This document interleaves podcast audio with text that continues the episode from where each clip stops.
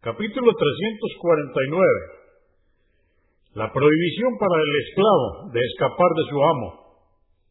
Hadís 1768. Narró Yadir ibn Abdullah, que Alá esté complacido con él, que el mensajero de Alá, la paz de Dios con él, dijo, quien sea un esclavo furtivo, quedará sin protección. Muslim 69. Hadís 1769.